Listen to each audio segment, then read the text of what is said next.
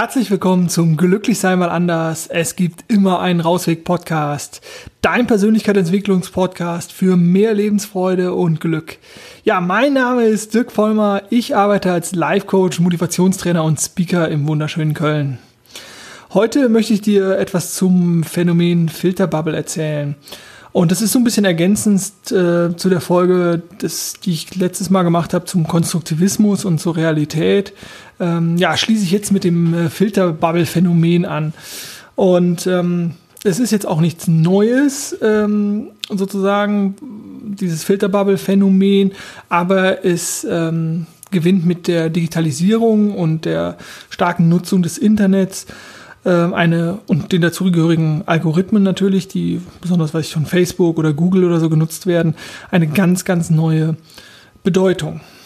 Ja, aber ich steige direkt ein in die, in die Thematik und ähm, sag dir erstmal, was ich mit äh, Filterbubble meine und äh, ja, dann natürlich auch direkt, was das mit äh, Weiterentwicklung, Persönlichkeitsentwicklung ähm, ja, und individueller Lebensqualität und Lebensglück zu tun hat. Eine Filterbubble ist nichts anderes als unsere Wahrnehmungswelt. Also all das, was ich an Informationen aufnehme, um meine Realität zu gestalten und zu formen. Die viel interessantere Frage ist aber, was ergeht mir durch das Phänomen der Filterbubble und kann ich die Filterbubble irgendwie austricksen oder wie kann ich das am besten handeln? Also, worauf bezieht sich denn jetzt erstmal die Filterbubble? Grundsätzlich lässt sich das Phänomen der Filterbubble nicht auf einen bestimmten Bereich reduzieren, sondern äh, egal wie ich Wahrnehmung und Realität gestalte, es hat natürlich Einfluss auf all die essentiellen Bereiche. Also es lässt sich nicht nur auf den Bereich Privates oder Familie oder Arbeit beziehen, sondern ähm, es betrifft all unsere Lebensbereiche. Die Frage ist jetzt, ist das denn überhaupt ein Problem? Also, dass ich immer nur ein Produkt meiner eigenen Wahrnehmungswelt sein kann. Und grundsätzlich würde ich sagen, nein, ist es natürlich nicht. Also ein Problem an sich ist das natürlich erstmal nicht. Das Interessante ist doch, inwieweit nehme ich überhaupt es wahr, dass ich ein Produkt der Filterbubble bin. Und daraus ergibt sich ja ganz, ganz Spannendes. Ein Problem an sich ist ja erstmal nichts anderes als ein Soll-Ist-Wert-Konflikt. Also wenn ich nicht da bin, wo ich gerne wäre, ähm, ja, das ist dann erstmal, erstmal ein Problem. Und da ist es völlig wurscht, ob der Sollwert irgendwie viel zu hoch ist oder der Ist-Wert viel zu niedrig liegt. Und jetzt verwechseln auch bitte nicht, weil das auch ein äh, beliebter, in Anführungszeichen, Fehler, der gern gemacht wird. Ein Konflikt ist noch kein Problem. Also wenn du einen Konflikt mit deinem Chef oder deiner Chefin, deiner Partnerin, deinem Partner hast, dann ist das erstmal kein Problem, sondern es ist nur eine Auseinandersetzung wo beide wahrscheinlich ihre Bedürfnisse zum Ausdruck bringen. Aber das ist noch kein Problem, sondern Probleme sind etwas, wo ich dann halt im Endeffekt äh, immer und immer wieder versuche, selber Lösungen zu bringen, die aber aus welchen Gründen auch immer nicht fruchten. Was kann ich nun tun? Grundsätzlich hilft es immer, die Achtsamkeit zu erhöhen. Und was meine ich mit Achtsamkeit? Die Achtsamkeit, die dich erkennen lässt, dass du dich, wie in dem Beispiel Filterbubble, überhaupt in einer solche befindest und dass dich immer nur die Informationen, die dich erreichen, immer nur ein ganz, ganz kleiner Auszug sind an dem großen Spektrum an Informationen. Und das schärft natürlich ein ganz, äh, das Bewusstsein grundsätzlich für dieses Phänomen halt erst. Und dann werde ich erst in der Lage, indem ich es erkenne, auch zu handeln. Ich gebe dir noch ein kleines Beispiel. Nimm zum Beispiel die Nachrichten. Tagesschau, Heute-Sendung, also alles, was wir, was wir als seriös bezeichnen irgendwie. Allein dort ist die Auswahl, was eine Nachricht ist, ja schon eine Selektion für deine Filterbubble, wenn du die Nachrichten dann guckst. Von dem Inhalt oder der Bedeutungsgebung innerhalb der Nachrichtensendung mal ganz abgesehen. Also wenn irgendein geostrategisches Problem äh, berichtet wird, dann hat die westliche Seite, also mit, mit Deutschland, sicherlich äh, erstmal aus geostrategischen Gründen heraus eine andere Meinung als vielleicht Russland, China oder jetzt mit dem Trump-Phänomen vielleicht sogar als die USA.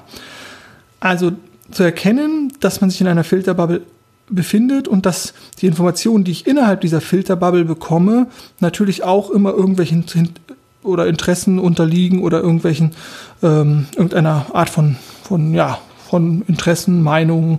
Aber lass mich weggehen von dem Nachrichtenphänomen hin äh, also zu etwas Persönlichen. Immerhin ist das hier ein Persönlichkeitsentwicklungspodcast. Und ähm, ja, nimm dir deinen persönlichen Internetbrowser und schau dir den mal an. Dieser sammelt durch deine Webseitenaufrufe Informationen über dich. Und mit jeder Eingabe wird diese Information über dich und dein Suchverhalten, über dein Surfverhalten erweitert. Dafür laufen im Hintergrund Programme ab, die ganz, ganz feine Algorithmen haben und damit mehr Informationen über dich sammeln. Darüber wird dann wieder ganz gezielt Werbung geschaltet. Wenn du zum Beispiel auf Seiten warst von Münzsammlern, so werden dir in der Folge Angebote gemacht zum Kauf von Münzen, von speziellen Münzen oder, oder, oder. Du hast zum Beispiel bei Facebook einige Münzhändler geliked oder magst Edelmetallportale und schwupps entsteht Werbung in deinem Newsfeed oder halt auf der rechten Seite in deinem Sichtfeld. Das gleiche gilt natürlich auch für Suchmaschinen wie zum Beispiel Google. Wenn du und ich zum Beispiel jetzt mal bei Google Spiele für Hochzeiten oder Heißluftballonfahren eingeben würden, dann bekämen wir sehr, sehr unterschiedliche Ergebnisse. A, weil wir in der Vergangenheit jeweils andere Suchaufträge eingegeben haben und unser Suchverhalten auf andere Interessen schließen lässt, also das, was wir in der Vergangenheit gemacht haben. Und B, weil wir wahrscheinlich auch noch an unterschiedlichen geografischen Orten sind und das Suchprogramm denkt, dass wir natürlich Heißluftballon fahren wollen bei uns in der Umgebung. Also all unsere Internetsucherfahrungen werden mit Algorithmen bearbeitet und geben uns das wieder, was das Programm glaubt, was uns interessiert. Jetzt möchte ich das erstmal auch gar nicht als schlimm oder gar bösartig bewerten. Nee, sondern da wird halt auch versucht, irgendwie Geld zu verdienen über Werbung, über Klicks, über, ja, äh, die moderne Art, äh, wie äh, da Geld verdienen anscheinend funktioniert. Ähm, aber durch diese modernen Algorithmen, die im Hintergrund ablaufen und von denen wir normalerweise ja gar nichts mitbekommen, schrumpft die Informationsvielfalt. Und je mehr diese Programme glauben, zu wissen, was deine Informationsgebiete sind oder meine Informationsgebiete sind, umso mehr wird dieses, das Sichtfeld, was in dein oder mein Sichtfeld gerät, halt auch verengt. Das heißt, die, das, die Vielfalt an Informationen schrumpft immer. Ja gut, jetzt äh, magst du vielleicht sagen, ja, das ist halt beim Suchverhalten so oder ähm, ich habe das schon im Griff, in Anführungszeichen, ich bin da sehr reflektiert und dann sage ich herzlichen Glückwunsch, das finde ich auch klasse, weil je reflektierter man ist, umso besser. Das gleiche passiert aber übrigens auch mit der Meinungsvielfalt. Also, und ähm, grundsätzlich lässt sich diese Liste, was die Unternehmen anbelangt oder was, was die Filterfunktionen äh, anbelangt, über die Algorithmen ruhig beliebig verlängern. Bei Facebook reicht es mittlerweile sogar etwas länger, also in Anführungszeichen zu lange, auf einem bestimmten Beitrag zu verharren und selbst das merkt das Programm. Und vielleicht ist dir auch schon mal aufgefallen, dass du von manchen Freunden mehr Informationen bekommst als von anderen. Und das kann natürlich daran liegen, dass du Beiträge von ihnen geteilt hast, zu lange darauf verweilt hast, sie geliked hast oder oder oder. Hinzu kann natürlich auch sein, dass du die Einstellung einfach hast auf Top-Meldungen und nicht auf neueste Meldungen. Und bei Top-Meldungen kommen dir nämlich halt auch genau diese entgegen. Was kannst du denn jetzt tun, fragst du dich vielleicht. Und ich schlage dir vor, erweitere deine Filterbubble. Ich sage bewusst nicht, verlasse deine Filterbubble, weil das natürlich nicht geht nach der, Argument äh, nach der Definition, die ich am Anfang gebracht habe. Wir sind immer nur, also Filterbubble als Wahrnehmungswelt von uns, als die, das, was wir als Realität bezeichnen, dann kann ich natürlich eine Filterbubble nicht verlassen. Aber ich kann sie erweitern. Du bist und bleibst also du bist natürlich viel mehr mit deiner Vielfalt und deiner Einzigartigkeit, aber das, deine Wahrnehmung bleibt das Produkt deiner Filterbubble. Diese kannst du aber erweitern. Du kannst es ja mal testen, indem du andere Informationen suchst, die dich vielleicht so gar nicht interessieren und mal schauen, was dann passiert. Du wirst auf jeden Fall merken, dass sich die Ergebnisse ändern.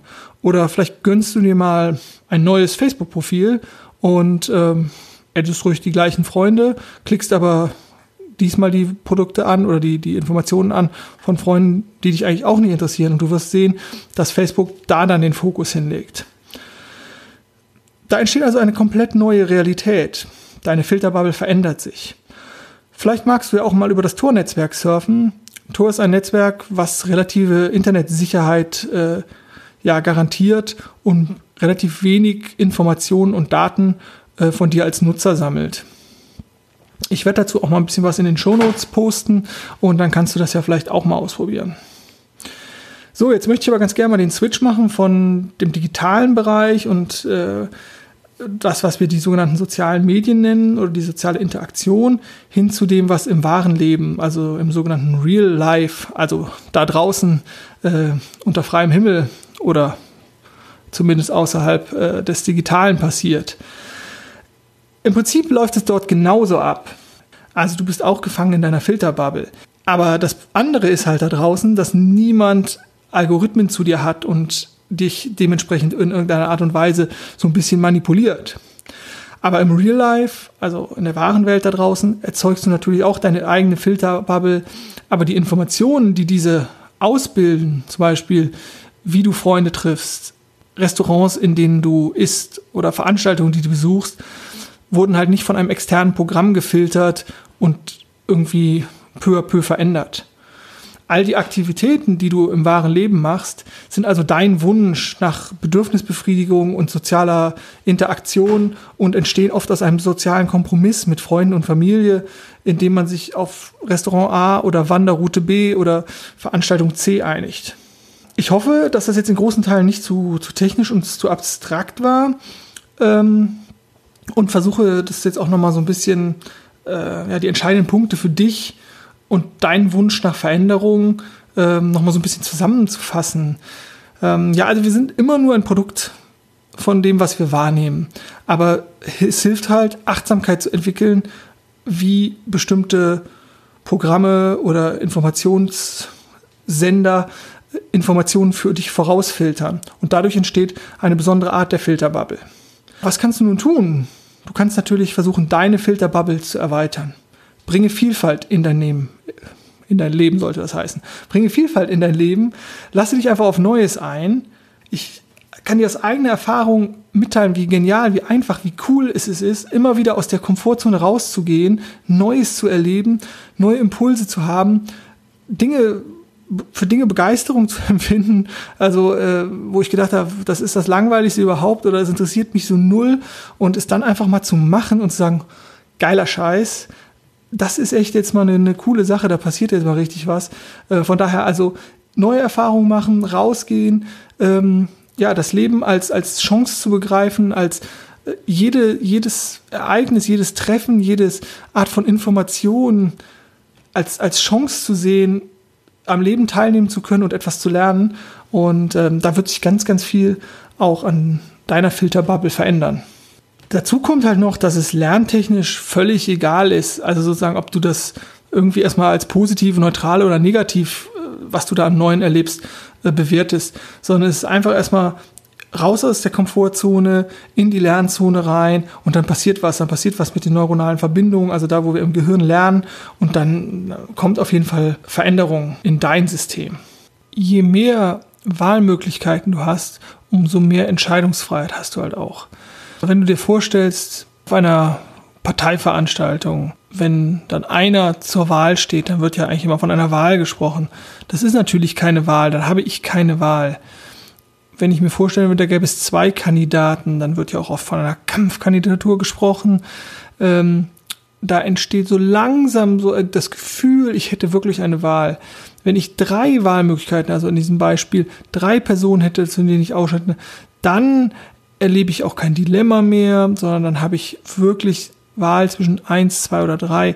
Und je mehr Möglichkeiten ich habe, umso eher habe ich wirklich eine Wahl. In unserer modernen reichhaltigen, manche sagen Überflussgesellschaft, entsteht dadurch auch oft das Problem, zu viele Wahlmöglichkeiten zu haben.